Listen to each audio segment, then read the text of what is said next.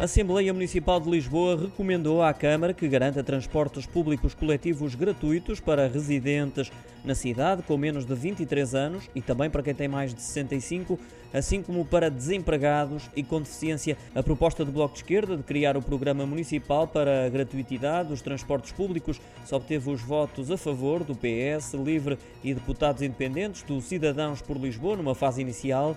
Analisada depois por pontos, acabou por ser aprovado o público-alvo que deve beneficiar deste programa, apesar dos votos contra de PSD, CDS-PP, Iniciativa Liberal e Aliança.